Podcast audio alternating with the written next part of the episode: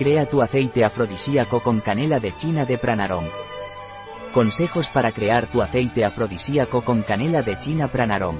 Mezcla aceite esencial quimiotipado de canela 0,2 ml, con aceite esencial quimiotipado de palo de rosa 2 ml, aceite esencial quimiotipado de ylang ylang 1 ml en 100 ml de aceite vegetal de avellana.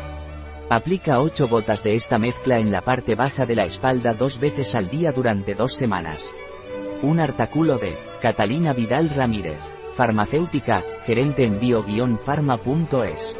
La información presentada en este artículo de ninguna manera sustituye el asesoramiento de un médico. Cualquier mención en este artículo de un producto, no representa el respaldo de ODS, Objetivos de Desarrollo Sostenible, a ese producto.